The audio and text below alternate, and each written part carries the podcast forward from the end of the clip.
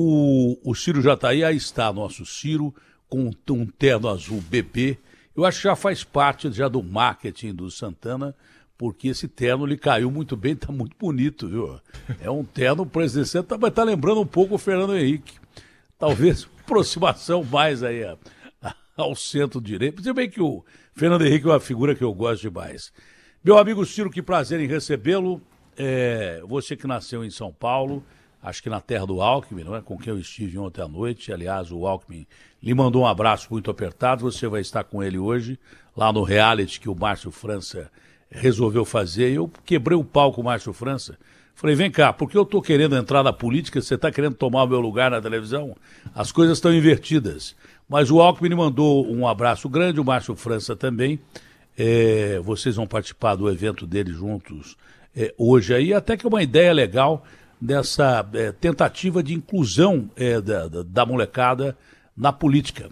Aliás, esse é um ponto principal da sua campanha, né, Ciro? Bom dia, obrigado por ter é, é, vindo à Rádio Bandeirantes hoje, que eu repito, é a, a, a, de todos os veículos de comunicação da Rádio Bandeirantes, e hoje são todas as plataformas mesmo, o mais importante é a RB, porque foi aqui onde o cara disse pela primeira vez é, o nome Bandeirantes, né? há 84 anos atrás. Então é um prazer recebê-lo aqui. Mas dentro dessa perspectiva de participar de encontro com jovens, isso é muito bacana. Primeiro que muita gente não tem noção, é, consciência é, do que tem, desde o menino da comunidade até as pessoas que estudam em grandes universidades, os meninos que estudam em grandes universidades, um é, é, pela vivência e o outro pelo estudo mesmo e pelo conhecimento. Se Deus quiser, um dia esse país vai ser equânime e todo mundo vai estudar. Mas é, é impressionante a consciência que tem o jovem brasileiro é, do local que ele está, no momento que ele está, na hora que ele está e da situação que nós estamos vivendo. Eu tenho conversado com pessoas de bem, bem pouca idade que já tem uma consciência política que na minha época não existia. A gente jogava bola, é, a gente saía para é, é, ou coisa parecida, mas não falava de política. Hoje a molecada não, hoje a molecada tem uma consciência política muito além do que muita gente espera. E você navega muito bem nesse meio, né, Ciro? Bom dia, prazer tê-lo aqui. Bom dia, Dateno. Forte abraço a você. Eu quero dizer uma coisa que me comoveu, como você sempre faz lá no começo da sua express, da, da, sua, da, da, minha apresentação hoje, que o amor e o respeito e o carinho que eu tenho por você também são muito grandes e crescem todo dia. Espero que Deus lhe guarde aí como um tesouro que o Brasil possui, não só para como um grande artista da comunicação brasileira, mas tenho tentado dizer a você há muitos anos que você tem a vocação da política, a vocação do servir. Veja, Datena, um país que não estimula os seus jovens a participar da vida comunitária é um país que está doente. E isso está acontecendo muito expressivamente no nosso país hoje. O Brasil hoje, no Brasil, a política parece ser a linguagem dos pilantras, do privilégio, da ladroeira, da roubalheira, não é, da mentira. E isso faz com que a política seja uma coisa muito careta, né? embora a garotada esteja muito informada, a internet hoje é uma ferramenta importante não é? de, de troca de ideias, as redes sociais permitem que as pessoas troquem ideias, mas a política, que é a linguagem da democracia, está muito desmoralizada. E a gente precisa trazer de volta a política com o encantamento que ela tinha para a minha geração. Não é? A minha geração enfrentou uma ditadura e a gente ia para as assembleias de estudante, era uma coisa extremamente excitante, felicitante, porque a gente fazia tudo. Discutia política, namorava, dançava, gostava de música. Eu nunca, nunca me interessei por droga, não é? mas a cachaça já frequentava ali também. O que eu quero dizer é o seguinte, que você não era um careta porque gostava de política e não deixava de estudar porque gostava de política, não deixava de namorar porque gostava de política. E é isso que a gente precisa trazer de volta. E a, e a expressão concreta é a seguinte: o Brasil precisa desesperadamente dessa energia de mudança, porque o nosso povo está passando, da Atena, como você testemunha todo dia aqui, nas diversas plataformas que você lidera, não é a pior tragédia social e econômica brasileira. Não é brincadeira o que está acontecendo. De um lado, um alicate apertando a renda do povo. O salário mínimo tem o pior poder de compra dos últimos 16 anos. Né? A informalidade empurrou para a selva da, da precarização do trabalho. Mais de 40 de cada 100 trabalhadores brasileiros trabalham 60, 70 horas semanais para levar duas pilas para casa. E, e, e, do outro lado, não é? A, a inflação de volta de uma forma muito pesada. O povo sequer entende que os jornais anunciam que a inflação é recorde de 10,6%. Ora, se você olhar a energia que todo mundo paga, não é, todo mundo paga ou está sendo cortada, aí como eu visitei, muitas casas com energia cortada na periferia do Brasil e de São Paulo especialmente. Né? Se você olhar a inflação do caminhoneiro, se você olhar a inflação da comida, não é? Eu estava vendo hoje na Folha de São Paulo uma reportagem, até o, a média, né, que é uma coisa do pão com manteiga e o café com leite, subiu quase 200% nos últimos anos no Brasil. E, então você tem o pior dos mundos. E de outro lado, uma precariedade absoluta nos serviços essenciais, a saúde, né, que ainda bem que existe um sistema único de saúde que foi extremamente estressado, mas nós perdemos 610 mil pessoas. Isso não é pouca coisa. Se a gente olhar, eu não quero começar o dia do brasileiro, na, na, eu sei que você é ouvido por todo mundo, pesando isso. Eu estou querendo falar daquela energia de mudança. E é por isso que eu me bato. E a mudança passa necessariamente por quem não tem compromisso com o passado. Hoje a política brasileira não só é podre, como parece que tem uma bola de chumbo agarrada com a corrente amarrando a gente no passado. E a gente precisa discutir o futuro. É preciso discutir, entender o que, que aconteceu para o país que mais crescia, que mais gerava emprego, que mais melhorava a condição de vida do povo, de repente é o país que menos cresce no mundo, que tem a terceira maior inflação do mundo e que ninguém mais acredita no futuro do país. Isso tem que mudar. Dentre todas as reportagens que a gente fez, e as quais falavam da fome, da carência, já há muito tempo, é, do Brasil Gente, nós mudamos a nossa pauta do programa, que é uma pauta, sim, de segurança, mas nós já mudamos a quase 70%, é, por 30% de segurança pública, 70%.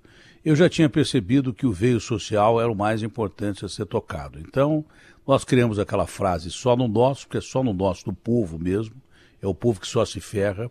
Eu não tenho visto uma pauta social da Câmara eu não tenho visto uma pauta social decente do governo, a não ser esse auxílio emergencial, que eles usam agora como subterfúgio é, para furar teto de gastos e para é, pregar calote financeiro, o que aumenta o risco Brasil, o que aumenta o dólar, o que é, destrói a bolsa, significa menos emprego para você, você que está empregado pode perder, você que não está empregado vai continuar sem emprego e é mais fome, menos arroz e feijão no prato. É o que isso significa, furar teto de gastos e dar calote, porque você não atrai investimento, dinheiro bom, você deixa de pagar dele aquele pequenininho até o grandão que poderia investir no Brasil e não vai investir num país que é caloteiro e usa mal o seu dinheiro. Não tem reforma administrativa e não tem projetos sociais, só se fala em, em discussão de eleição até agora.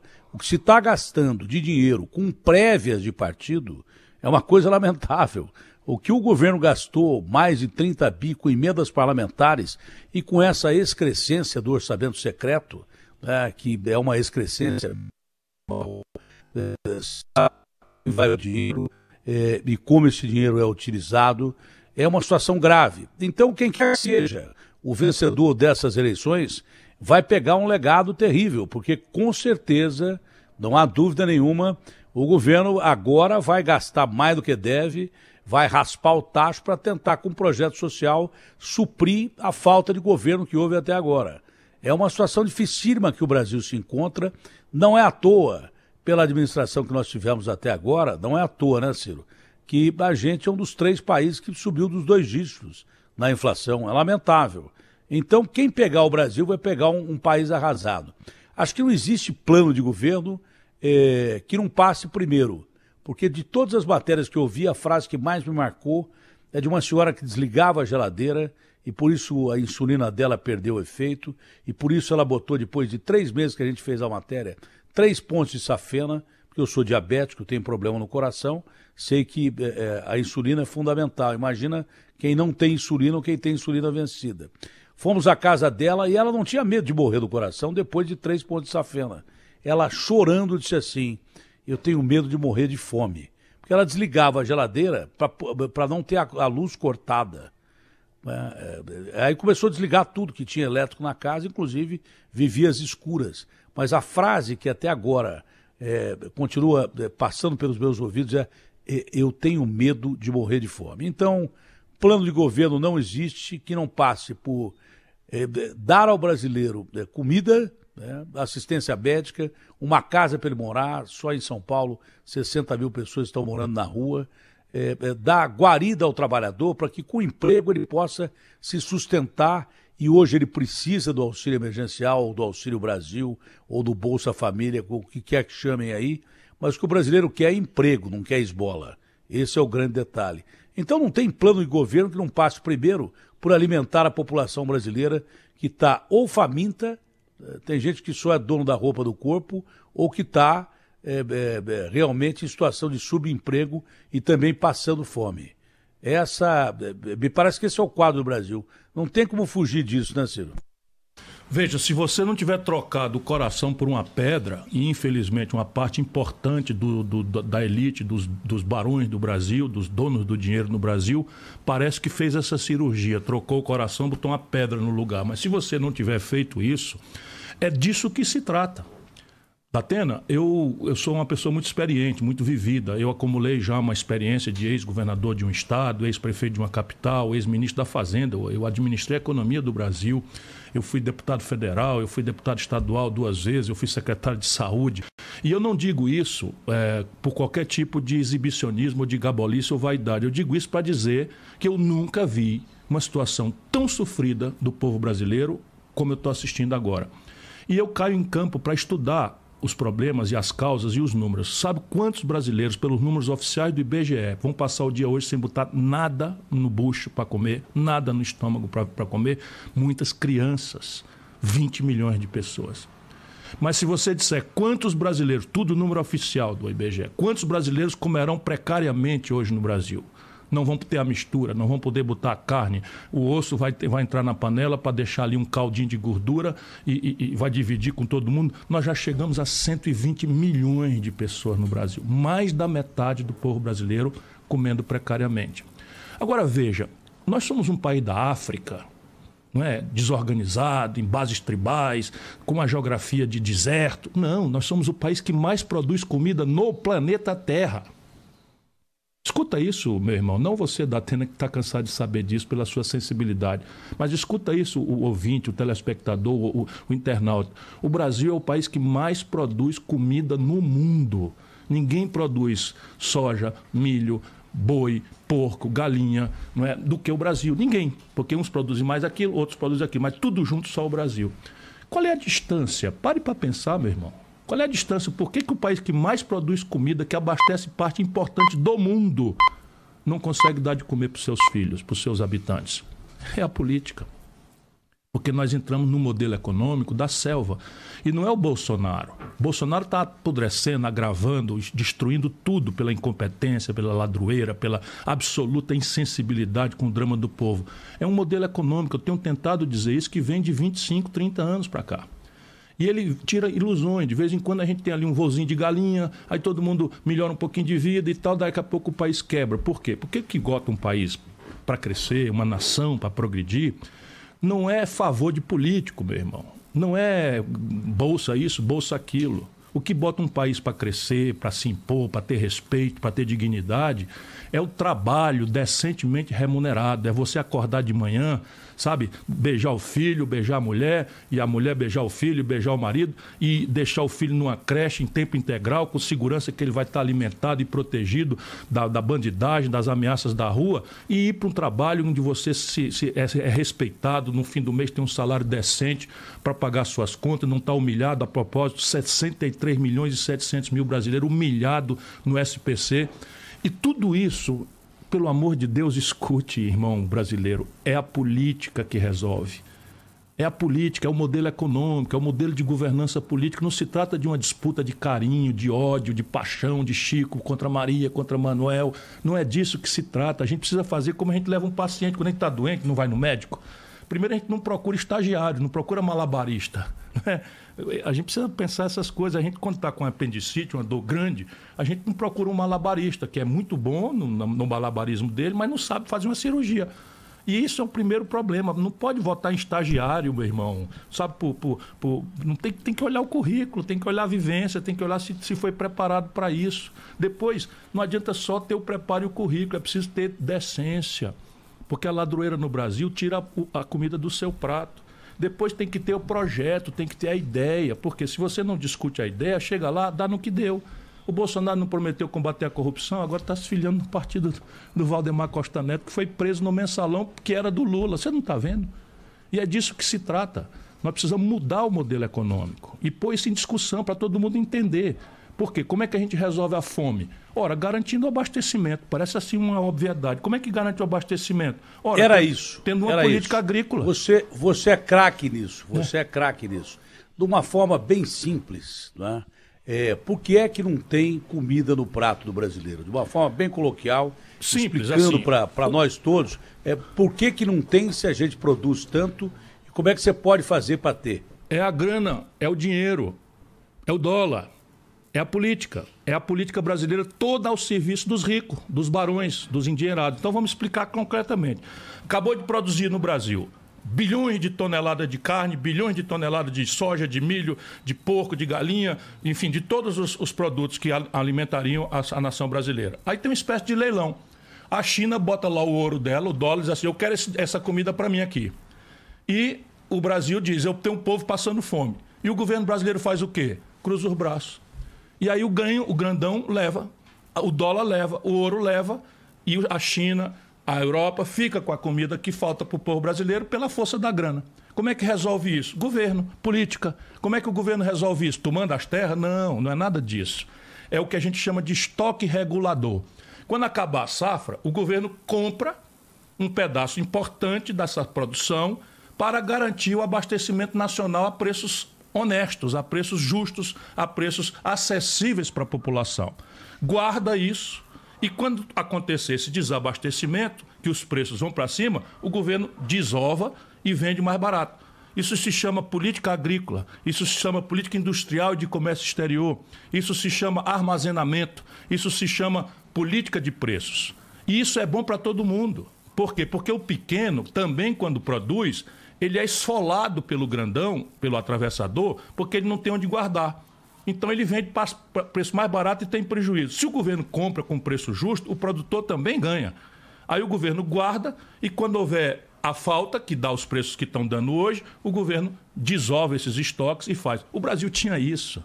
E de, do Lula para cá, tudo isso foi destruído em nome de um projeto, de um modelo econômico que é assim, ó aqui é a terra do, do, do, do, de ninguém. Aqui quem, quem for podre que se arrebente é o tal do neoliberalismo. O que é o neoliberalismo? É cada um manda no seu nariz e quem sobreviver é forte, quem, quem for fraco morre. E isso é uma coisa repugnante para quem, como nós, temos uma formação cristã que considera que a solidariedade ao mais pobre é o melhor e mais precioso exemplo de Jesus Cristo. Quando o sujeito imbecil como eu, besta como eu, começou a perceber que ia faltar comida no prato brasileiro, eu falei o seguinte, falei assim, por que, por que, que primeiro você não regula preços é, da cesta básica? Pelo menos da cesta básica, para não faltar comida no prato do brasileiro. É, pelo menos o preço da cesta básica você tem que segurar. Aí fui taxado por um bando de imbecis como eu, de comunista. Evidente que eu não sou comunista, porque o Stalin matou 50 milhões de pessoas, o, o Mao Tse Tung matou 70 milhões de pessoas de fome. Ele exportava toda a produção de comida, mais ou menos isso que o Ciro está falando. Toda a produção de comida da China, que já não, não, não produz o suficiente para quase 1 bilhão e 600 milhões de chineses, era menos naquela época, mas já era a maior população, porque é a raça mais antiga do mundo, né, a cultura mais antiga do mundo, exportava tudo e matou 70 milhões. Uh, se bem que é, ditadura também, ou de esquerda ou de direita, o fascismo do, do nazifascismo do Hitler, do Mussolini, matou 60 milhões de pessoas também. Então, tudo que, que beire, a coisa que não cheire é, é, democracia, é, nós somos contra, né? A gente é a favor de democracia. E a Constituição, acima de tudo, porque é o povo pelo povo. Hoje a ideologia é importante, é, claro, a ideologia sempre é importante, cada um pensa de uma forma. Mas a, o que tem que ser respeitado é a democracia acima de tudo. Você pode ter qualquer ideologia desde que você não arranhe o princípio democrático do, de pelo povo, para o povo e sempre para o povo. E não pelo bolso e para o bolso, como esses caras ficam brincando de emenda parlamentar, gastando dinheiro, furando teto de gasto ou coisa parecida.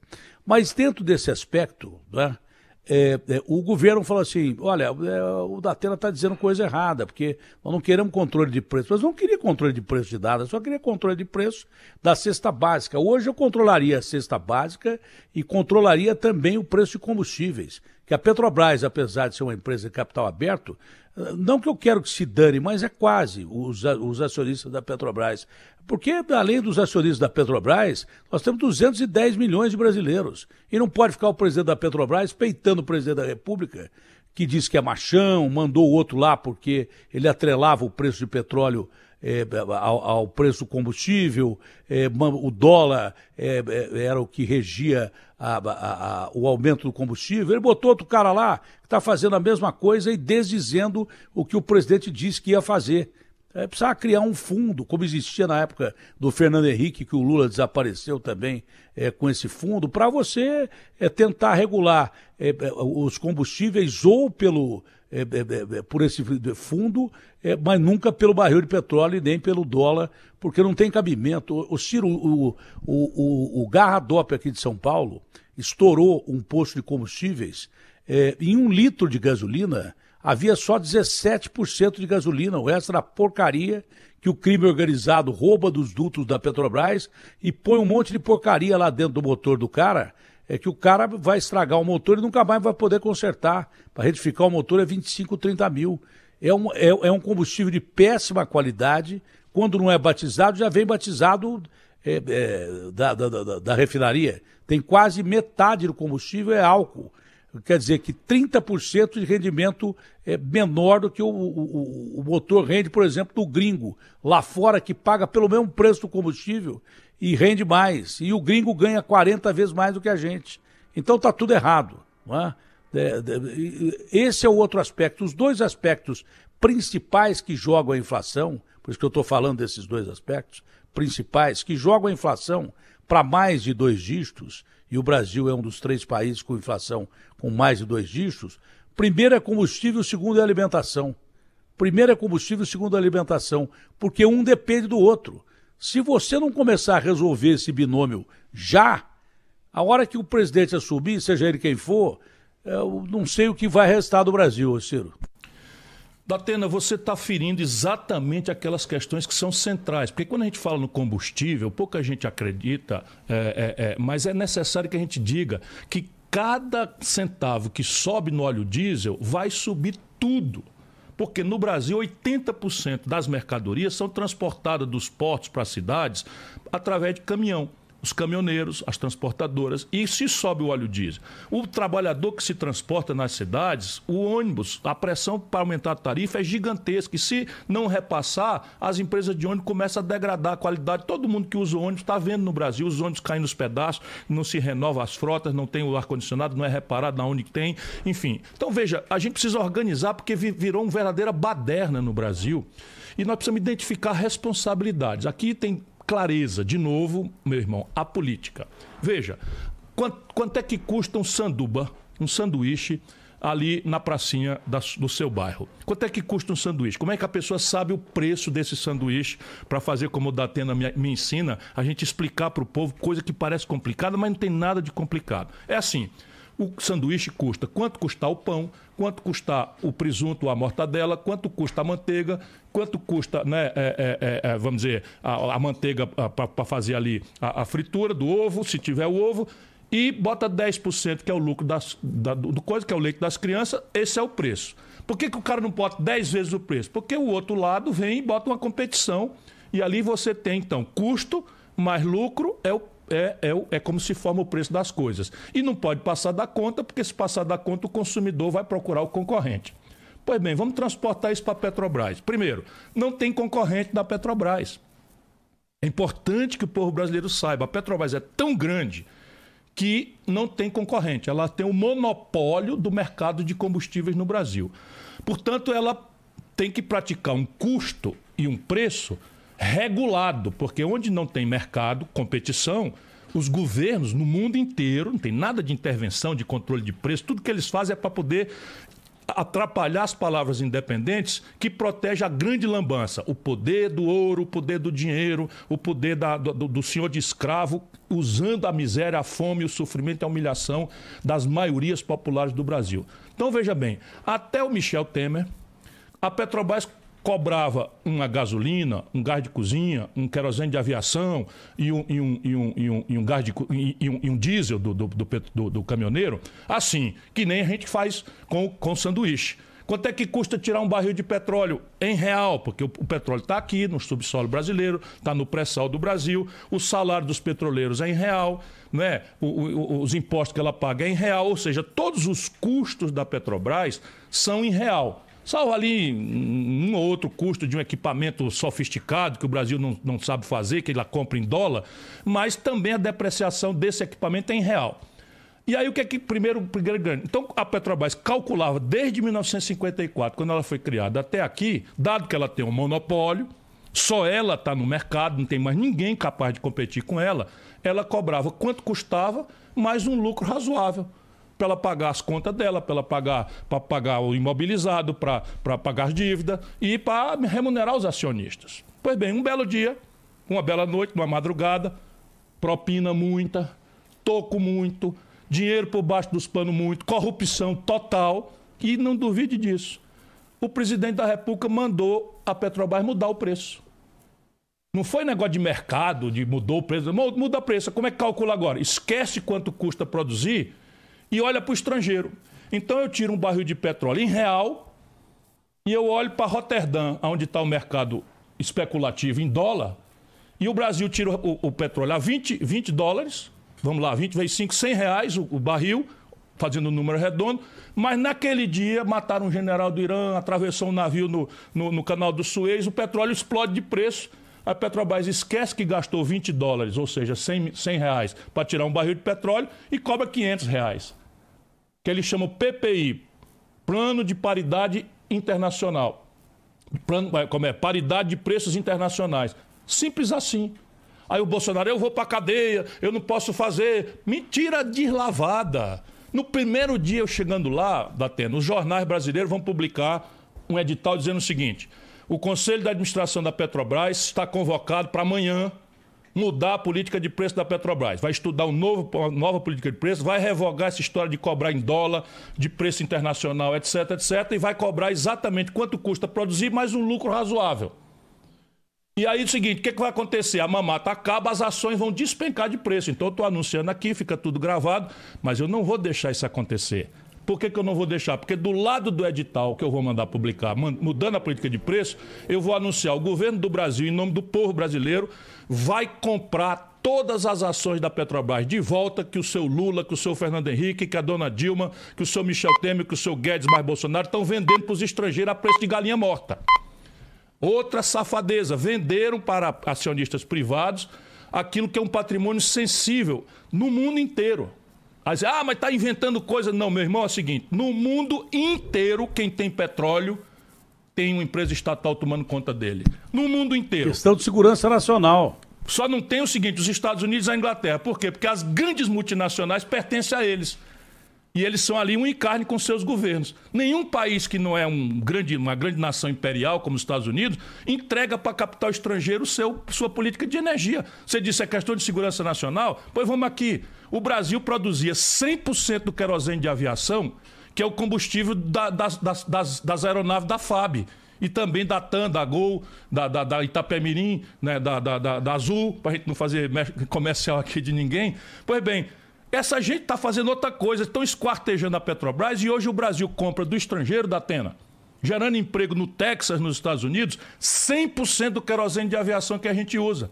Ou seja, se tiver uma guerra no Brasil, o cabo tranca a torneirinha do combustível de aviação, nossos aviões não servem mais para nada, a não ser para pendurar paletó de general bandido. deixa eu voltar aqui à minha serenidade, porque eu não aguento ver o meu país ser assaltado desse jeito e a gente não contaminar o povo com a necessidade de uma revolta. Mas não é uma revolta sem causa, é uma revolta democrática, em que a gente muda o que está aí. No dia seguinte muda. Se eu anuncio que a política de preço vai ser respeitosa dos custos da Petrobras e da, do interesse nacional brasileiro, para de, de vincular o, o, combustível brasileiro com o dólar, que sobe todo dia, e se eu anuncio que o Brasil vai comprar de volta até o limite de 60% do capital controlador da Petrobras, eu volto para o melhor dos mundos, em que eu vou gerar emprego no Brasil. Ao invés de importar gasolina, óleo diesel, querosene de aviação, gás de cozinha importado em dólar.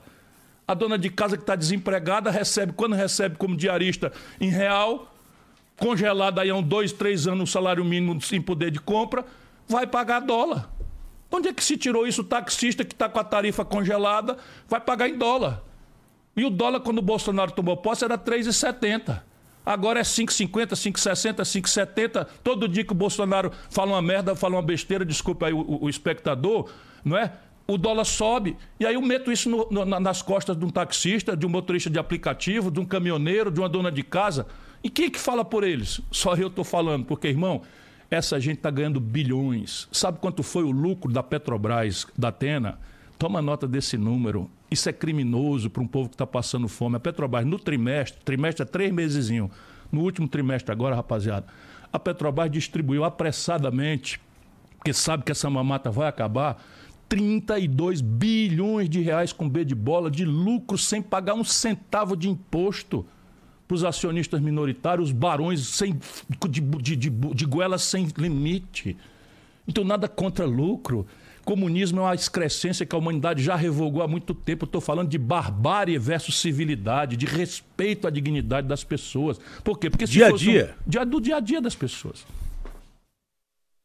É, é porque né, tem mais. Como é que pode um país ser autossuficiente com tranquilidade, ainda sem usar as nossas reservas da Amazônia Azul, que estão a 7 mil metros de profundidade, e cada vez mais se aperfeiçoa a exploração de, de petróleo de, de, em profundidade, não é? vai ficar mais fácil você tirar o petróleo lá de baixo, sem mexer nas reservas do pré-sal, que são enormes, não é? É, o Brasil, eu queria que você me explicasse isso. Um país autossuficiente em petróleo, é, com essa barbaridade de que é, regula o preço do, do, do, barril lá de fora e não do tirado aqui, tem mais. A gente exporta esse petróleo mais barato para os gringos e como a gente não tem refinaria suficiente, a gente compra gasolina mais caro. Então não dá para entender isso. Como é que você explica isso também? Estou com uma série nas minhas redes sociais. Eu peço ao brasileiro que entre nas minhas redes sociais, é Ciro Gomes ou Ciro Gomes Oficial, tô em todas as redes. Começou hoje o primeiro episódio, eu tentando explicar essa, essa eu vou dizer a palavra, essa esculhambação, esse assalto que está se fazendo contra o povo pobre trabalhador e a classe média brasileira, para que meia dúzia de acionistas minoritários, não passa de 3 mil pessoas da Atena 3 mil pessoas são os controladores desse capital privado internacional que o Fernando Henrique, o Lula, o Temer, a Dilma, todos fizeram, cada um vendeu um pedacinho. Não é? E não é que a Petrobras não precisa de parceria, ela precisa de parceria, eu explico tudo isso. Mas você está me pedindo uma explicação. Então veja, veja o brasileiro que está nos ouvindo. O Brasil, hoje, está fazendo a seguinte política, eu vou fazer uma ironia aqui é, assim, assim é, só para proteger meu coração. O Brasil hoje está fazendo a seguinte genial política: a gente tira um barril de petróleo por 8, 10, 12, na pior hipótese, 20 dólares, já com os impostos dentro, exporta para o estrangeiro pelo valor da especulação em dólar lá fora do dia. Pouco importa que a gente tirou aqui por 8 a 20 dólares o petróleo do pré-sal. E estamos aumentando o volume imenso de compra de produtos derivados do petróleo que o Brasil exportou como matéria-prima lá para fora. Porque o petróleo é matéria-prima. É dali que você tira os plásticos. Então a garrafa de refrigerante, que a negada chama de PET, que o povo chama de PET, Negado é o jeito carinhoso que a gente usa no Ceará de chamar os colegas, os amigos e tal. Já me advertiram que aqui para o sul, para o sudeste, as pessoas não, não compreendem isso. Então veja, o PET do refrigerante é feito disso, a fibra das roupas é feita disso, o filamento das lâmpadas, a petroquímica é uma, é uma indústria extraordinariamente enriquecedora. Gera no mundo milhões de empregos. Pois bem, o Brasil adotou a seguinte política: exportar petróleo bruto barato, que é a matéria-prima, e importar, financiando com o tostão sofrido do povo brasileiro, o emprego dos estrangeiros. 80% disso, já no governo Bolsonaro, dos Estados Unidos. Sabe, por, por tratativas e por departe dos planos. E eles estão, os poderosos americanos, estão atuando aqui no Brasil. Ninguém seja inocente.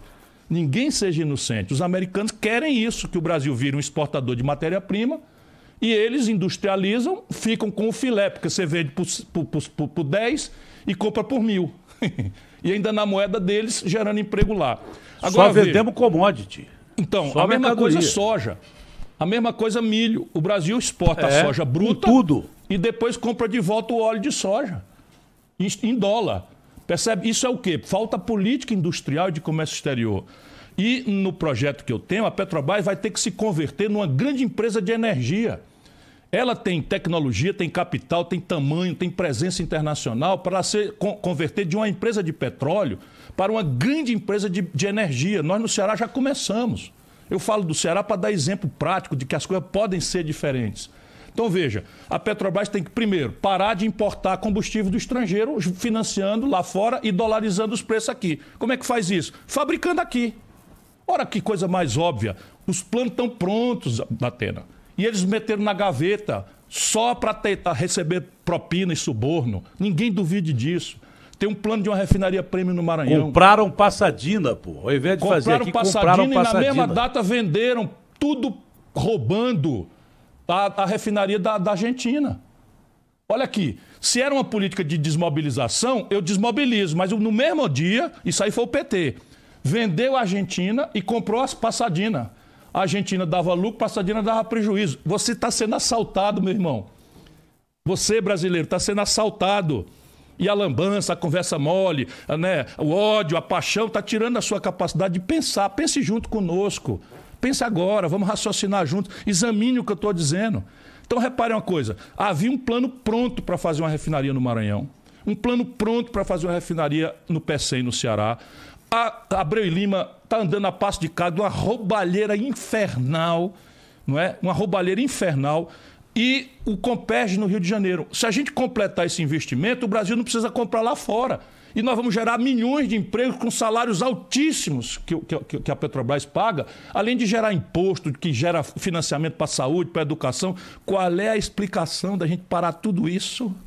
Destruir tudo isso e exportar petróleo barato e importar derivado de petróleo caro, impagável em dólar para o nosso povo. É a política? Claro. Sempre é a política. É. Claro, sempre é, porque a política é a base de tudo é o que o Platão falava. Platão foi um grande ponto esquerdo da Grécia. Ele dizia o seguinte, quando acabava os jogos, ele dizia o seguinte, olha, se você não assumir a direção do seu país, se você se negar ao chamado público, será governado por gente ruim, por ladrões, vagabundos, sem vergonhas. Então, eu e o Ciro temos interesse público. A maioria desses caras tem interesse de barganha, para você entender bem no, aqui no, no aqui no, no, no, baixo clero que a gente está conversando aqui, que se não fosse o baixo clero, não existiriam os papas para roubar ou coisa parecida.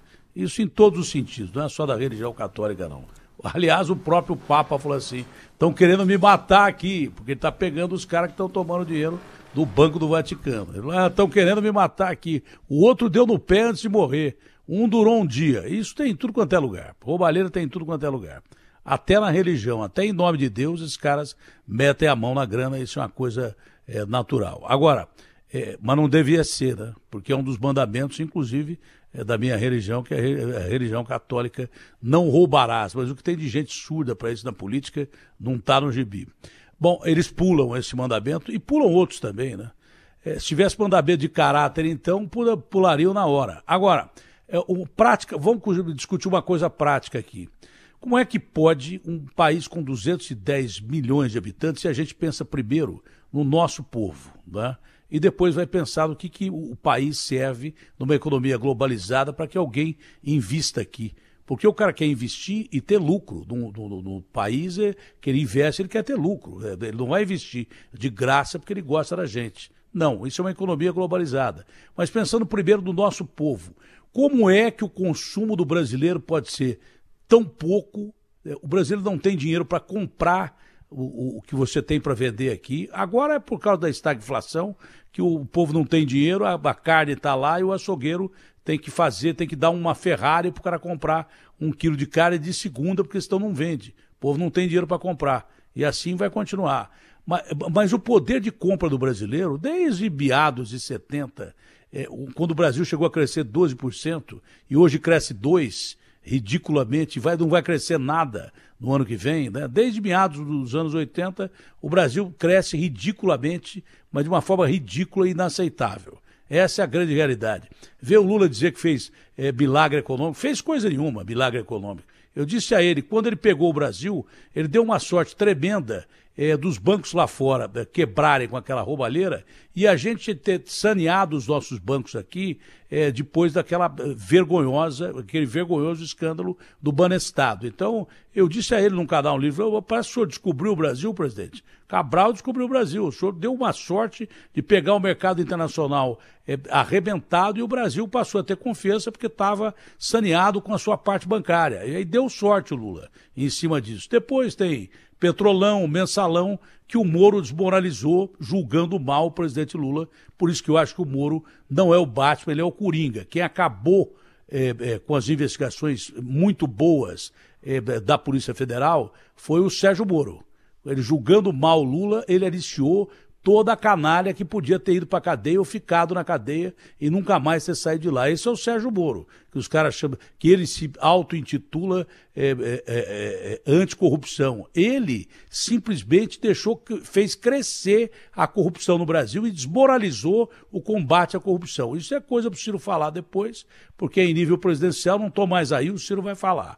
Mas é, por que, que o brasileiro consome tão pouco com uma carga tributária tão alta? Aqui em São Paulo, o que se aumentou a carga tributária, se o cara ficar sabendo da carga tributária que o governo aumentou aqui, é uma coisa impressionante. Então, tudo que você vai comprar é muito caro. Desde o alimento, um carro aqui, um Fusquinha, custa mais que uma Mercedes lá fora. Um quilo de arroz aqui, dolarizado, custa muito mais do que lá fora, feijão. Então, o brasileiro consome muito pouco mesmo se a situação econômica fosse boa, com esse sistema econômico, tudo é muito caro para o brasileiro. Se a gente tivesse uma baita, numa boa, com crescimento, vai, de 6, 7%, que seria razoabilíssimo hoje em dia, você continuaria comendo mal, você continuaria pagando caro o carro que você tem, você continuaria pagando caro o remédio que você tem por causa da carga tributária. E também por essa gastança indiscriminada desses governos que arrecadam muito, arrecadam pra caramba, e ninguém reclama de arrecadar, e gastam mal com emenda parlamentar, é, com orçamento secreto, e daí por diante. Então, duas reformas necessárias, a tributária e a administrativa, ninguém fala nelas. Ninguém fala nelas. Então, mesmo o Brasil numa boa, o custo de vida do brasileiro é mais caro que qualquer lugar do mundo, o cara não consegue comprar. Agora a gente está numa crise desgraçada, é de miséria. Mas se o Brasil tivesse bem, ainda estaria mal, porque o povo não tem poder de compra pelo que ganha e pelo que paga de imposto. É mais ou menos isso, Ciro? Explica isso de uma maneira fácil da gente entender. Sem dúvida, a sua, a sua percepção é muito inteligente, você sempre é modesto de, de coisa, e você ainda tem a maravilhosa, o maravilhoso dom de, de comunicar direto ao povo, coisa que eu tenho pedido a Deus para iluminar a minha palavra, porque eu estudo muito e acabo ficando com o cacoete da minha leitura e tenho livros escritos explicando exatamente isso. Mas vamos pegar aqui, a sua pergunta é muito inteligente e vai ao ponto novamente. Veja, o consumo da população, o consumo das famílias, é o mais importante motor para fazer uma economia crescer. Ninguém precisa ser economista para entender isso. Se as famílias consomem mais fartamente, o comércio vende mais. Se o comércio vende mais, contrata mais gente, gera mais emprego e encomenda mais da indústria. Se a indústria recebe mais encomenda, para fazer mais encomenda, ela contrata mais gente e compra mais matéria-prima que também enriquece. Então, o principal motor de uma economia é o consumo das famílias. No Brasil, o egoísmo e o financismo, ou seja, a especulação financeira, são tão egoístas e compraram os políticos, compraram o poder. A presidência da República Brasileira está vendida para esse pequeno grupo de poderosos e eles rasgam essa lição básica da economia. Então, de onde é que vem o consumo das famílias? O consumo das famílias vem de emprego, renda e crédito. Como é que está o emprego? O pior desemprego da história brasileira estruturalmente. Vai ali 15, vai para 14, vai voltar para 15, etc. E tal. O pior desemprego aberto da história do Brasil. E não começou com Bolsonaro, irmão querido. O desemprego explode para 11% com o PT no governo. A gente tomou notícia disso. Então, agora está em 14, 14,5%. Então, desemprego, o maior da história. Renda. O salário mínimo, como sintoma, como termômetro da renda, é o pior poder de compra dos últimos 16 anos. Mas a precarização do trabalho, a precarização significa o seguinte: 40 de cada 100 trabalhadores, você que está nos ouvindo, não é, trabalha hoje sem proteção de nada. E está obrigado, se você estiver trabalhando no aplicativo, eu estudo muito essas coisas, você está trabalhando entre 60 e 70 horas semanais, sem garantia de absolutamente nada. Agora, e você leva duas pilas, três pilas para casa, tá ainda achando que é feliz, põe aspas nisso, pela tragédia da sua vizinhança. Mas nós vamos ficar velhos. Nós vamos ficar doentes, nós vamos ficar incapazes de trabalhar, pois nós estamos mandando 40 de cada 100 brasileiros para uma velhice sem proteção de absolutamente nada. Então, emprego destruído, renda destruída e o crédito 63 milhões e 700 mil brasileiros humilhados no SPC, meu irmão. Emprego e renda vem depois que a economia volta a crescer. Sabe quantos anos faz o Brasil não cresce, Datena? 10 anos. É a primeira vez em 120 anos que o Brasil passa uma década inteirinha, 2010, 2020, sem crescer absolutamente nada. E nasce 2 milhões e de bebês. E não tinha vírus aí. E, o, e não, não, tinha vírus. Já estou descontando o vírus. Já estou descontando o vírus. E agora nós tivemos um ajuste estatístico, 2021 não é? Mas 2022 já está comprado crise de novo. Estagnação econômica de novo, desemprego em alta de novo, juro explodindo de novo, falência, quebradeira de novo. Não é? De novo. E a gente precisa olhar, porque 10 anos, 10 anos permite que a gente faça um raciocínio. Qual é o raciocínio? Quem são os responsáveis por esses 10 anos? É a nossa própria história, não precisa acreditar em mim. 10 anos é o seguinte: é dois de Bolsonaro, que piorou tudo, não resta a menor dúvida, dois anos de Temer e seis de PT. Aí o Lula quer que a gente esqueça tudo isso, não fala nada, não se compromete com nada, não assume responsabilidade de nada, mas quem produziu essa crise profunda, estrutural, de modelo no Brasil, foram eles. Bote por cima disso a ladroeira e a corrupção e está aí a explicação por que o povo revoltado escolheu um, um cara como o Bolsonaro. 70% do eleitorado de São Paulo, do Rio, de Minas Gerais, do Rio Grande do Sul, estados politizadíssimos, do nosso norte, do centro-oeste brasileiro, votaram no Bolsonaro. E a gente vai agora chamar, como eles fazem, de fascista, de gado, eu estou noutra. Eu quero reconciliar o Brasil e eu, eu, eu respeito esse irmão. Por quê? Porque ele foi enganado. Ele foi enganado, ele estava revoltado. Então, voltando à sua pergunta, como é que a gente vira esse jogo? Ora, emprego e renda vem depois que o jogo vira. A primeira política pública é uma reestruturação do crédito das famílias. Aí a gente fala isso, a gente faz isso da Atena no Ceará todo mês. A gente consegue 90% de desconto na conta. E não é porque eles são bonzinhos, não. É porque essa conta foi 500 reais, 600 reais de crediário que o Caba fez. E daí teve que comprar comida ou remédio para um filho que adoeceu, não deu conta de pagar a prestação. De repente, a conta de 500 virou 2 mil por juros sobre juros, correção monetária, multa, taxa de permanência, tudo uma roubalheira generalizada, protegida pela política brasileira, porque o consumidor brasileiro vive aí abandonado. Nossa justiça só funciona para proteger os grandes interesses do sistema financeiro e dos políticos salafrários que dominaram a cena brasileira como nós estamos vendo tudo acontecer. Então, veja, se a gente fizer uma grande reestruturação, trazendo o Banco do Brasil, a Caixa Econômica, fazendo um, um leilão para dar desconto, quem, tiver, quem der o desconto maior vai primeiro, a gente consegue restaurar o crédito e faz um processo de educação financeira para ensinar nosso povo o que é juro composto, por que, que aquelas letrinhas pequenininhas dos contratos, a gente tem que entender o que, é que o que é que é a multa, o que é que é a inadimplência, essas coisas todas que é muito simples, nosso povo pega rapidinho. Pois bem, nas empresas a mesma coisa, Datena. Por quê? Porque outra ferramenta de crescer é o investimento empresarial. Você estava me falando, ah, nós precisamos trazer gente de fora. É claro que a gente precisa trazer investimento de fora, porque o Brasil tem dependência tecnológica dramática. Mas veja, a Ford estava aqui no ABC de São Paulo há 54 anos. Foi-se embora. A Sony estava no Brasil, lá em Manaus, onde é um paraíso fiscal justo. Portanto, não é a carga tributária nesse caso, Não é? A Sony foi embora 60 anos depois. Por quê? Porque faz 15 anos que eles têm prejuízo no Brasil. Por quê? Porque eles têm uma capacidade instalada de produzir mil televisões e só conseguem vender por 10 anos 700, 750. Porque o povo não tem recurso para comprar, porque o crédito está estrangulado, etc, etc. Vão-se embora. Vão-se embora, vão-se embora, vão-se embora. Então, nós temos que fazer o país voltar a crescer. O, a outra ferramenta é o investimento empresarial. Se a capacidade instalada ociosa só muda quando a, a, economia cresce, a gente precisa ajudar as empresas a sair do estrangulamento do crédito. Sabe quantas empresas no Brasil, Datena? Isso é que eu, eu, eu me dedico. Não é possível que a campanha não seja isso, discutir o que interessa. Sabe, Chico, Manel, Maria, lambança, conversa mole, um ódio patológico, umas paixões meio despolitizadas. O bolsonarista fanático, o Bolsonaro pode andar pelado na rua, chamar Jesus de, de palavrão, ele, ele relativiza. O, o fanático do Lula, a mesma coisa, igualzinho, não muda nada. O Lula faz as maiores aberrações, diz as maiores patologias, tem uma memória trágica de ladroeira. Pronto, faz. Pode, pode andar na rua, chamar Jesus de palavrão. O petista fanático não quer saber. Nós só vamos para o brejo. Vai ser destruído o país, porque as nossas oportunidades estão fechando. Então, veja, as empresas brasileiras, 6 milhões estão no Serasa, que é o SPC das empresas. Se você tomar quatro empregos por empresa, tem uma faca no pescoço de 24 milhões de empregos no Brasil, se a gente não acudir essas empresas. Isso é comunismo? Claro que isso não é comunismo, pois acudia botar o Banco do Brasil, o BNDES, a, a, Caixa Econômica Federal, o Banco do Nordeste, o Banrisul, para fazer um processo de reestruturação do crédito mediante uma condição de investimento, de retenção do emprego, de assinar carteira do nosso povo, porque esse negócio de trabalho informal não resolve o problema de ninguém. Depois você tem o investimento público.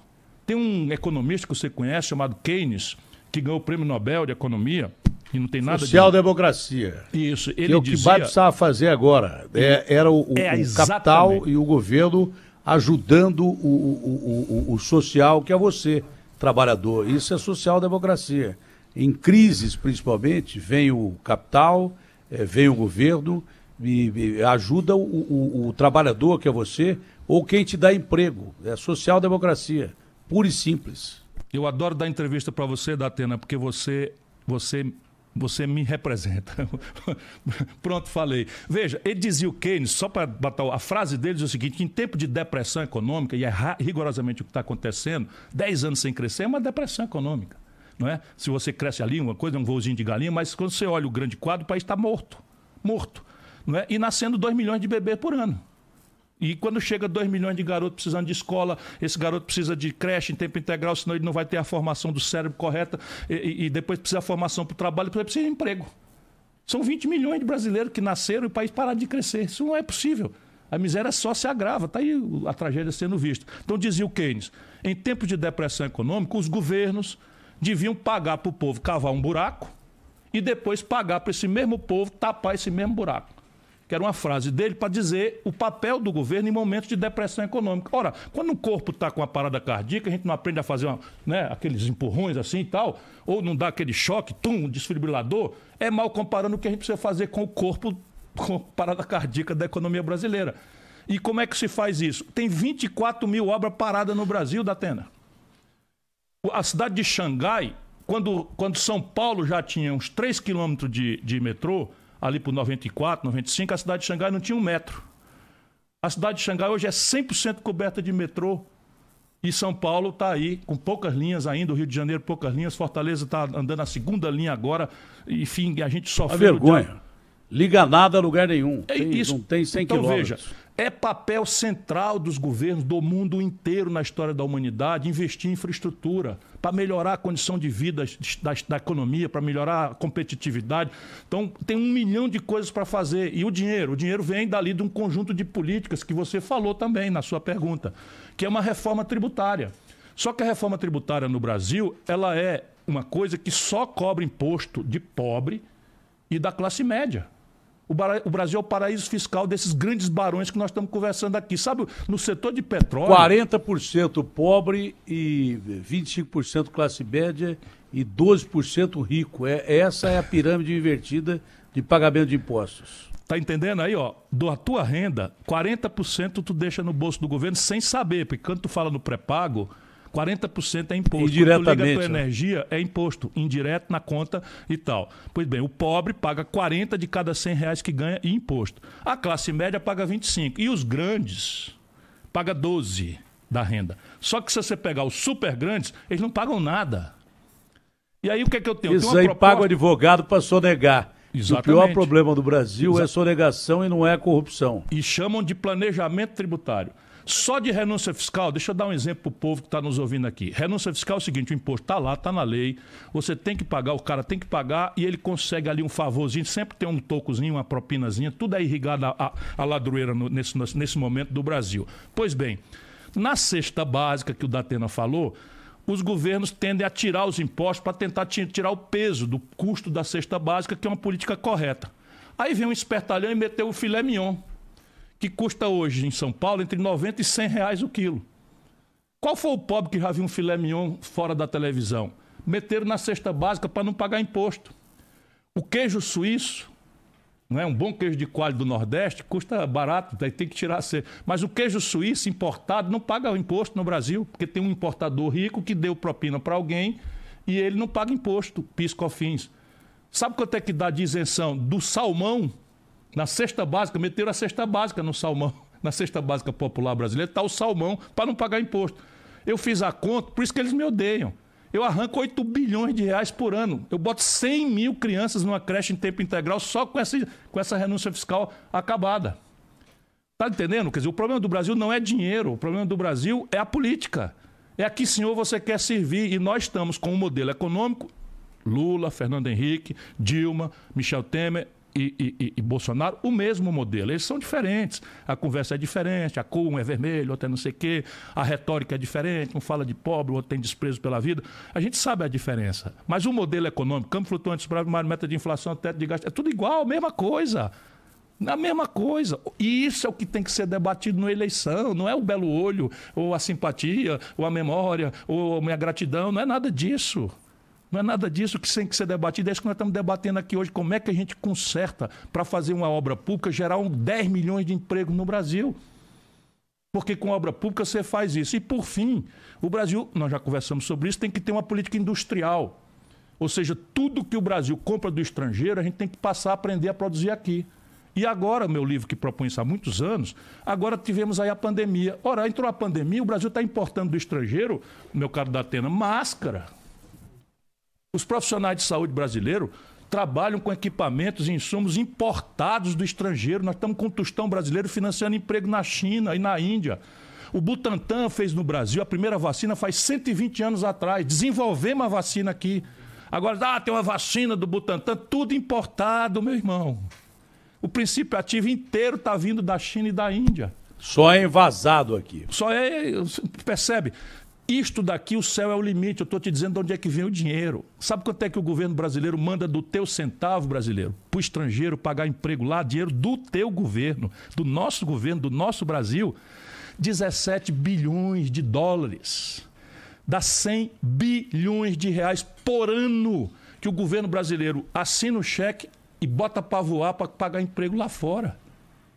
Coisa que a gente, aqui com a USP, com a Unicamp, com, a, com o FRJ, com a Federal de Minas Gerais, com a nossa US do Ceará, com a Universidade Federal do. do, do, do enfim, com a, nossa estrutura, nós, precisamos, tem, nós temos condição de verticalizar essa produção toda no Brasil. Mas tudo isto é política. Por quê? Porque tudo que está errado atende a um interesse poderoso, organizado, aproveitando que tu está zangado com a política, não quer mais saber da política, ou está caindo nessa esparrela de ódio, paixão e deixando a tua inteligência guardada em casa na hora de votar. Quanto menos você pensar na política, mais você vai ser governado por gente ruim. Porque quanto menos você zelar pela política, mais gente ruim vai tomar o seu dinheiro dessas formas todas que o Ciro está falando aí. Quanto mais você se politizar, mais gente você vai eleger que tenha interesse público e não interesse em barganha, que tenha interesse em você e não em jogatina. Na contramão do Keynes, que é um verdadeiro chute nas bolas do Keynes, né?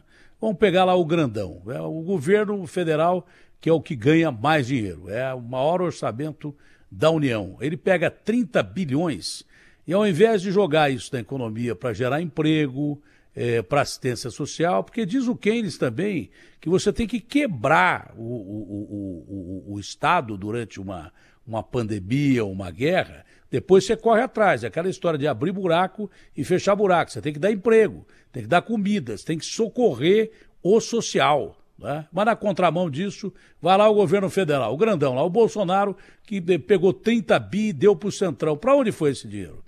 Muita gente não sabe porque o orçamento secreto é, é, é secreto exatamente para isso. E quem criou isso acho que foi o Maia, hein? Não foi nem o Lira, foi na época do Maia, lá na Câmara de Deputados. É, e tem mais outras barbaridades que o governo fez e não gastou em nada que acudisse o povo. Não tem um projeto social. Fala o projeto social do governo. Aqui, vamos chegar aqui em São Paulo. São Paulo, só aumento de imposto. Só aumento de imposto. E maldade tipo assim. Agora, no meio da pandemia, que está todo mundo ferrado, nós quebramos todo mundo, então nós vamos pegar os 60 a mais e os velhinhos vão ter que pagar metrô e ônibus que não pagavam. Aí nós vamos. É o segundo orçamento da União. Eu já falei do Bolsonaro, que é o primeiro, já falei do Dória, que aumentou todos os impostos. Se você souber a carga tributária aumentar durante o governo Dória, você desmaia agora e, é capaz de você ter um infarto. Entendeu? Eu tive infarto depois de uma entrevista que eu tive com ele, mas você é capaz de ter com imposto. Então nós já falamos do Dória e do Bolsonaro. O primeiro orçamento, que é quem mais levou o seu dinheiro, e o segundo orçamento. Agora vamos chegar no terceiro orçamento da União. Que, ah, é, que estado é? Não, não é estado, não. É a cidade de São Paulo, que é a capital de São Paulo. E aqui o que, que esse prefeito fez? O prefeito disse outro dia que ele chora todo dia porque o Covas morreu. Nós é que choramos porque o Covas morreu, porque esse cara sumiu e destruiu a cidade. Nós é que choramos. Eu choro todo dia porque eu era para ser vice do Covas que me convidou e eu desisti, porque eu não queria andar mal acompanhado com quem andava com ele. Eu disse para ele, depois de um mês e meio, eu seria o prefeito de São Paulo. Eu, se eu não fizesse nada, eu faria muito mais do que esse cara está fazendo. Então você vai na, na contramão da social-democracia, estamos falando do terceiro orçamento do Estado. Então falei do Bolsonaro, falei do, do, do Dória e vou falar do Ricardo Nunes agora. As propostas do cara, aumentar 14% da reforma da Previdência com quem ganha mais de um salário mínimo e beneficiar. Deu aumento para vereadores e ele mesmo prefeito e cargos comissionados. Como é que você pode tirar ainda mais do povo com 14%? Uma senhora ganha R$ 1.800, ela gasta mais de 800 que ela tem uma perna só, diabetes e doença de Chagas. Como é que você pode tributar essa pessoa com mais 14%? Além disso, mexe com um plano de carreira de professores de 30, 40 anos que ganham um pouco mais de, de, de, de um salário mínimo. Vai lá e, e, dá um bi para as empresas de ônibus ficarem paradas durante a pandemia. Dizem que 30%, mas metade ficou parada. Que agora essas empresas querem outros bilhões de subsídio para não aumentar a passagem, porque aumentou o combustível. Ah, é? é e esse ano inteiro que vocês não rodaram com metade da frota? Que economizaram de combustível, pneu, é, motorista. Então você está vendo, é um, é um, são governos que arrecadam muito e gastam errado. Não gastam com você. Por que, que eu disse agora há pouco que você não tem dinheiro para comprar o que você quer? Isso em todos os níveis, hein? Estou dizendo em todos os níveis que você que é, é, é paupérrimo podia estar tá melhor, você que é pobre podia estar tá melhor, você que é classe média podia estar tá melhor, e o cara que se considera rico podia estar tá melhor. Você trabalha mais de seis meses por um país que toma o seu dinheiro e não te devolve o seu dinheiro, é, principalmente com, com obras que gerem emprego. E é por isso que não adianta a gente sair da pandemia com essa mesma filosofia econômica que vem de, de, Lula, Bolsonaro, Fernando Henrique, esses caras todos trouxeram o Brasil é, é, para o caos. E eles todos estão se apresentando e com índices altíssimos é, é, é, das pesquisas. O povo brasileiro tem que entender que essa gente fez do Brasil um país injusto. Não interessa o que você ganha, mais ou menos, você nunca vai ter dinheiro para comprar o que você quer. Você nunca vai ter dinheiro, que o Nietzsche falava que esperança é sonhar acordado, você nunca vai ter esperança. Porque por mais que você ganhe, esse governo injusto, que toma quase tudo que você ganha, é, é, vai distribuir para quem não merece. E você que é povo não tem poder de compra. O Brasil é um dos piores países é, em poder de compra e de qualidade de vida por essa distribuição de renda canalha e por um governo que arrecada muito e não te dá nada. Deu para você entender? Por mais que você ganhe, você vai ter um aumento de salário amanhã, vai ser consumido por essa política econômica desgraçadamente vil desses governos todos aí que antecederam o governo Bolsonaro são pior, são piores do que o vírus que está aí, porque o vírus da fome é, é, é, o pior vírus que existe, é pior do que coronavírus e qualquer outro tipo de vírus, porque ele mata doloridamente. E esses caras todos ajudaram a construir o Brasil que está aí. Você gosta do Brasil que está aí? Não, não pode gostar, então tem que mudar. Como dizia o doutor Ulisses há muito tempo, o Brasil necessita, precisa e vai mudar. Já falamos do Bolsonaro e falamos do, do, do Lula, que os dois ajudaram o país que está aí, o país que está aí. É esse país injusto que está aí, que o Ciro já disse várias vezes, é, tecnicamente, de uma forma coloquial, por que, que você está cifo? Você está cifo porque você, por mais que ganhe, o governo toma muito de você e não te devolve praticamente nada. Você não tem emprego, é, você não tem perspectiva de emprego, você não tem comida no prato, não tem combustível no tanque e, não tem esperança, é, tem, tem, medo de perder a casinha que está sobre a sua cabeça, é, principalmente de aluguel, que você não tem dinheiro para pagar o aluguel. Outra coisa injusta. Como é que você pode mandar para o SPC quem gera emprego, com essas empresas que estão quebradas? Como é que você pode mandar para o SPC? A, a pior coisa que tem para o pobre é, é ter o um nome sujo. Primeiro, porque ele não tem crédito. E segundo, porque o meu pai me ensinou, meu filho, nunca deva para ninguém. Então a gente subliminarmente guarda isso. O pobre é o que mais paga a conta. Ele só não paga quando ele não tem dinheiro. Como é que você pode estar com o nome sujo? Lula, é, é, é, Cunha, é, Palocci, esses caras todos estão com o nome limpo. E você, o Gedel, esses caras todos estão com o nome limpo e você está com o nome sujo. Essa excrescência do SPC e do Serasa tinha que ser é, é, terminada hoje durante a pandemia, quando está na cara que o povo não tem dinheiro para comer. Não pode o cara ir com dois reais de conta que ele não pagou de luz ou do, do, da farmácia, ou será do quê, dez reais, é, ficar com o nome sujo, e esses caras todos estarem aptos a competir a política com o nome limpinho, é, límpido como, como água. Já falamos do Bolsonaro, falamos do Lula. Chegamos no fator novo, que é o Moro, que fez um discurso é, presidencialista que eu tirei do ar aqui, não porque eu não, não gosto do Moro, é porque estava muito chato mesmo, não aguentava mais ouvir o Moro falando, aquela coisa parecia jogral, se ele depender do discurso dele, ele está ferrado, é bom ele melhorar, diz que ele vai contratar um fonoaudiólogo, ele, só um fonoaudiólogo não vai adiantar, o problema dele não é a voz dele, é o conteúdo dele. Quando ele sai do conteúdo dele, que ele também ajudou desgraçadamente a, a desmoralizar quando ele aceitou um cargo no governo do Bolsonaro e, e liberou geral para um monte de bandido hoje está na rua porque ele julgou mal e ele julgou mal o presidente Lula. Todo mundo tem direito a um julgamento justo. Lula, uma investigação ruim leva qualquer criminoso para o pior crime que ele cometeu, a, a, a liberdade. Um julgamento ruim, pior ainda leva qualquer criminoso. Hoje eu não posso chamar o Lula de criminoso, de ladrão, que ele me processa, porque ele está sendo anistiado pelas bobagens que o Moro fez com os senhores procuradores. E agora vem outro procurador, o Deltan Dallagnol, e se alia a ele. Então o objetivo deles o que, que era? Era política ou combater a corrupção?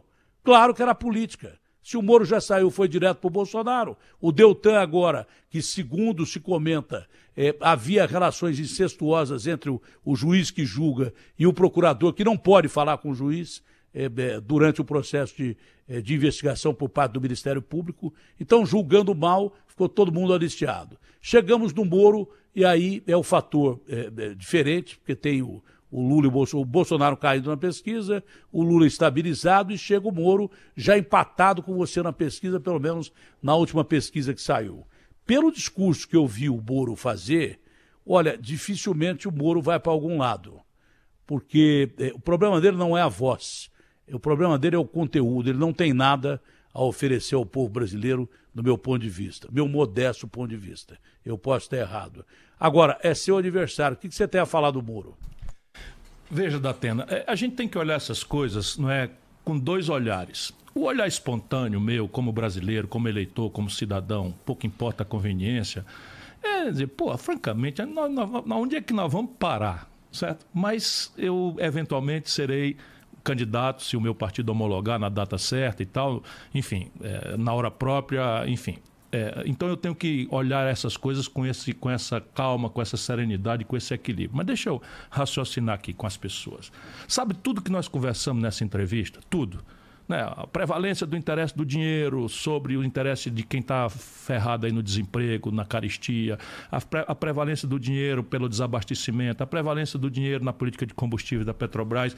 Pois bem, tem meia dúzia de pessoas que ganham muito com toda essa tragédia brasileira. E essa meia dúzia de pessoas faz essas apostas. Eles é que apostaram no Bolsonaro. Todos eles, esses, os endinheirados, estavam com o Bolsonaro. O Paulo Guedes era o herói do Bolsonaro. E de repente o Bolsonaro desastrou o país e eles estão abandonando o Bolsonaro e estão desesperados atrás de alguém que substitua o Bolsonaro para que tudo mude e nada mude. Ou seja, muda só o palhaço, mas a piada continua a mesma, de mau gosto, em que meia dúzia servam-se na fortuna, no privilégio, no paraíso fiscal, de não pagar imposto, de especular no câmbio, não é? no luxo, no carro blindado, na vulgaridade, na droga pesada, enquanto nós todos vivemos a angústia existencial do desemprego, da miséria, da fome, do medo do futuro, das nossas crianças, dos nossos adolescentes, da violência generalizada.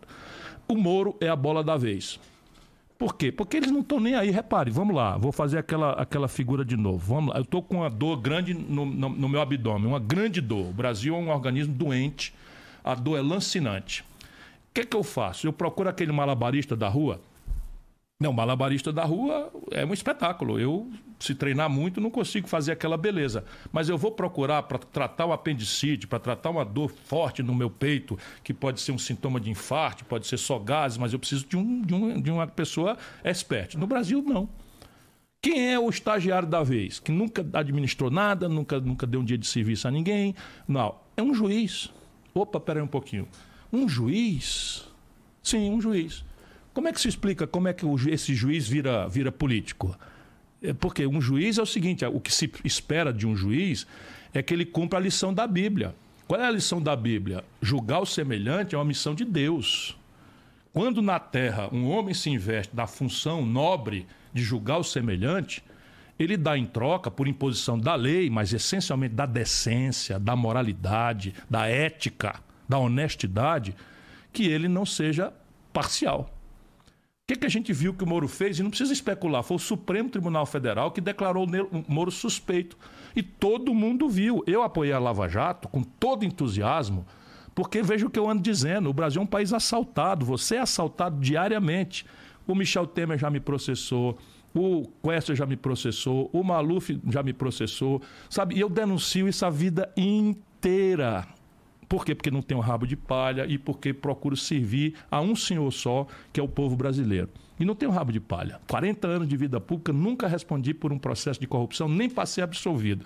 Pois bem, pois esses todos estavam indo pagar. O Gedel Vieira Lima roubou aqueles 100 milhões de reais que o Palocci devolveu. Tudo isso a Lava Jato descobriu e era verdade.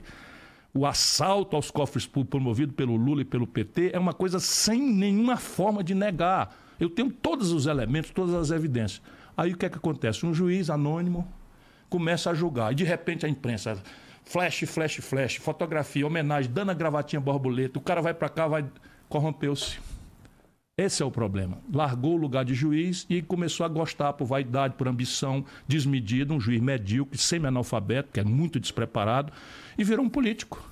E aí vamos lá o itinerário do cidadão político. O cidadão político julga um político, tira o político da eleição, e no dia seguinte, antes da eleição, vira ministro do político que ganhou a eleição, porque o político que ele tirou da eleição não podia mais ser candidato. Isso é honesto? É isso que você espera de um presidente do Brasil? Que ele faça isso, que ele use a, a força da instituição de ser juiz para tirar um adversário do jogo e depois ir servir ao outro, ao outro jogador. Isso acabaria o futebol se nós não tivéssemos a presunção de que o juiz é neutro, acabar a festa do futebol. Porque se o juiz entra acertado de que vai fazer né, o, o, o, o Chapecoense ganhar, não tem mais futebol. E é assim na vida republicana, mais gravemente ainda. Acha pouco? Pois bem, o Sérgio Moro aceitou uma promessa de vantagem indevida, que é como se define no Código Penal corrupção passiva. Eu sou professor de direito. O que é corrupção passiva? É a autoridade aceitar receber ou ter a promessa de uma vantagem devida. Se ele tivesse recebido um saco de dinheiro para fazer o que ele fez, condenar o Lula, tirar o Lula da eleição e ser ministro do Bolsonaro, já seria uma imoralidade. Mas não é só imoralidade. Ele aceitou a promessa de uma vantagem devida, porque é público. Eu vou chamar para debater. Atenção, Sérgio Moro, eu preciso debater com você aqui e agora, ou a hora que você quiser, aonde você quiser, inclusive lá no Paraná porque eu vou tirar sua máscara. Você não vai fazer isso com o povo brasileiro. Diga aos seus patrões nos Estados Unidos e aqui que tem um cara na sua frente aqui que não tem rabo de palha e que é combate à corrupção desde que nasceu na vida pública e não tem medo, senão para a tarefa de tirar sua máscara. Mas voltando aqui, o Bolsonaro prometeu a ele um cargo vitalício no Supremo Tribunal Federal. Ô Datena, isso não é uma vantagem devida, não? É claro que é uma vantagem devida prometer um cargo vitalício, de onde o cara poderia né, mandar e desmandar no Supremo Tribunal Federal. Portanto, ele, ele deveria responder por corrupção passiva. E no dia que eu servir esse grande país, a impunidade vai acabar para valer e vai começar de cima para baixo. Porém, a grande questão é: qual é a proposta desse cidadão? Ele conhece o Brasil? Ele conhece o teu drama? Ele sabe o que é um desempregado, ele sabe o que é uma senhora doente, ele sabe o que é uma, uma fila de posto de saúde, ele sabe o que é um exame especializado que depois da consulta você não consegue fazer. Percebe? Será possível que o primeiro lugar que o camarada vai começar é a presidência da República num país que está mergulhado na mais grave crise da história? Ou seja, não presta como caráter, não é honesto, não é decente, e é um esquizofrênico. Ele quer resolver a crise de identidade dele usando o povo brasileiro como laboratório e como experiência. Né? Era um juiz político e agora é um político que não se reconhece como político. Vamos para o debate, Sérgio Moro. É bom para o Brasil. Bom, para encerrar, Ciro, é, você, como todo é, cidadão decente, honesto, é, é sem pensar nem politicamente, mas pensando de uma maneira lógica, foi contra essa excrescência da PEC do calote, que passou é, é, no, Congresso Brasileiro, vai passar pelo Senado, duvido que não passe pelo Senado, mas é com o pretexto de, de pagar o pobrezinho, os 400 reais miseráveis do pobrezinho, porque o ministro da Economia quer 200, ele sempre quis 200. Né? O Bolsonaro queria dar 600 agora. Eu tenho de fonte fidedigna, é, e não foi o Bolsonaro que me falou, foi mais para o outro lado do que do, do Bolsonaro, foi mais para o próximo do, do, ministro da Economia do que é, para o Bolsonaro. O Bolsonaro queria dar 600. E o ministro falou, não, dá para dar mais de 400, como ele queria a média de 200. Mas pra, agora, com o argumento eh, de dar um calote no mercado financeiro, desde o do, do, do pobrezinho ali que tem para receber do governo, do aposentado, até os grandes é, credores do Brasil, que são fundos internacionais e outros grandes credores que poderiam aplicar o seu dinheiro aqui e não vão aplicar num país que dá calote e que gasta mal. Você não vai emprestar dinheiro para quem é caloteiro e que gasta mal, porque esse, é o, esse vai para o espaço, como nós estamos indo. Então, é, você é contra, claro, completamente contra a PEC dos precatórios. Mas isso gerou um desgaste dentro do seu partido, né? É, porque o seu partido votou, na maioria, a favor da PEC dos precatórios, ou boa, boa parte do partido votou, você suspendeu a sua campanha de presidente e falou: olha, eu não vou é, realmente aceitar que se vote uma coisa que é contra o povo brasileiro. E depois deu certo. É, é claro que eles voltaram atrás do voto. Mas fica sempre aquela. É, vamos dizer assim, aquela, porque de todo atrito gera alguma coisa. Pode ser muito boa a coisa e pode ser muito ruim. No, no cômputo geral, você acha que apesar de ter tomado essa posição dura é, é, contra gente do seu próprio partido, você acha que a situação ficou calma, tranquila dentro do partido para você, Ciro? Por hoje sim, mas é assim a vida de quem está na contramão aí dos donos da bola. Né? Eu, eu sou um, um cara que eles não aceitam. Tudo que eu falo, por tudo que eu posso provar, pelos nomes, pelos números que eu dou, que aliás eu, eu nisso eu, eu, eu, pareço muito com você. Eu não tenho dois senhores e a vida pública para mim não é conveniência. A, a vida pública para mim é vocação, é o sinal que Deus me deu para minha realização pessoal. É, o meu último mandato foi em 2006 fui o deputado federal mais votado do país e, não, como não quero saber da política como meio de vida, saí e estou aqui a serviço do povo brasileiro. Então, veja, é, o que, que aconteceu naquela madrugada? Primeiro, registrar que foi de duas horas da manhã. é, eu já fui deputado. É muito difícil você ali no calor de uma negociação, você tomar lado de determinadas coisas que são contraditórias. Porque a tendência da gente é querer fazer o correto e tal. Então o que estava ali a premissa? A premissa era, vai passar por folga, então vai passar com 50 votos, e os 15 votos do PDT não fariam diferença. Mas eles queriam fazer um acordo em que eles aceitavam que se ia passar folgado se os 15 votos do PDT entrassem a favor, eles atenderiam algumas ponderações nossas para atenuar os prejuízos. E aí nós somos muito ligados à educação. A educação do Ceará é a melhor do Brasil, o Brizola é ligado à educação, Darcy Ribeiro não é da, da educação, e nós somos muito ligados. Então, uma parte desse calote, uma parte importante desse calote é com os professores. É um dinheiro que foi tirado do salário dos professores ilegalmente, chamado Fundef, e que é devido a esses professores. Então, ia passar em 10 anos na PEC. E aí a, a minha turma lá botou para ser parcelado em três anos só 60, 60 20, 20. Né? Pagar logo 60 aqui. E engoliram de boa fé a ideia de que ia passar e que o papel deles era só diminuir os danos. Foi um grosseiro equívoco. Eles foram enganados não é porque foram os votos do PDT que garantiram no primeiro turno a votação. E aí, meu irmão, não é possível se servir a dois senhores. Eu não posso estar numa guerra como essa todo mundo que assistiu a gente aqui está vendo o tamanho dos inimigos que eu tenho. Né? Interesses estrangeiros poderosos que estão assaltando a Petrobras querem me ver pelas costas, se não morto. Né? Os bilionários que não pagam imposto, a turma do salmão, a turma do filé, que eu dei como exemplo. Mas tem coisa mais grave. Você falava dos impostos de São Paulo, o paulista paga de IPTU, de IPTU por mês, o povo da cidade de São Paulo paga de IPTU por mês, o que essa imensa fazenda do agronegócio brasileiro paga por ano de imposto territorial rural. Isso com papo furado de Lula, de PT, não sei o que e tal. Estou dizendo de novo, o paulista paga de IPTU, inclusive da favela, um, um por mês, um bilhão de reais por mês. Pois bem, é o que o Brasil rural inteiro paga faturando, vendendo em dólar, não pagando imposto, tendo crédito subsidiado. E eu não sou nada contra, mas está direito isso? Não pagar imposto sobre salmão sobre queijo suíço. Então eu falo isso e eles vão lutar loucamente para que eu não, não, não mude essas coisas. Tá, tá tudo certo. Eu não quero servir a dois senhores e não vou fazer como Lula vender a alma para ser presidente do Brasil. Não há a menor chance. Se o povo brasileiro me der essa honra um dia, né, eu, eu farei por onde merecer essa honra, como sempre fiz a vida inteira. Então veja, agora o que se trata é disso. Né? É de você entender que nós estamos numa guerra contra um modelo econômico que está matando o nosso povo, contra um modelo de governança política. Ô, Datena, me permite esticar um minutinho só essa conversa para o nosso povo ver. O Bolsonaro está se filiando ao partido do Valdemar Costa Neto. Esse Valdemar Costa Neto estava no mensalão e foi condenado, pagou uma cadeia com o Lula.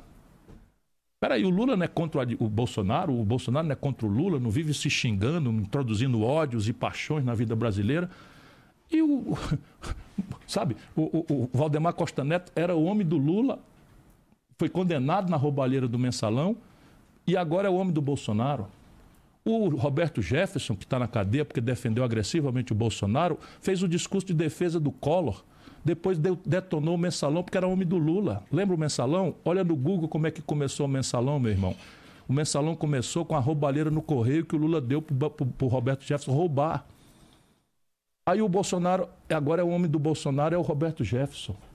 Percebe? Muda tudo para não mudar nada. Então nós temos que. Ou se você quiser mudar, meu irmão, tem que mudar o modelo econômico. Não é Chico Maria ou Manel. E mudar o modelo de governança política.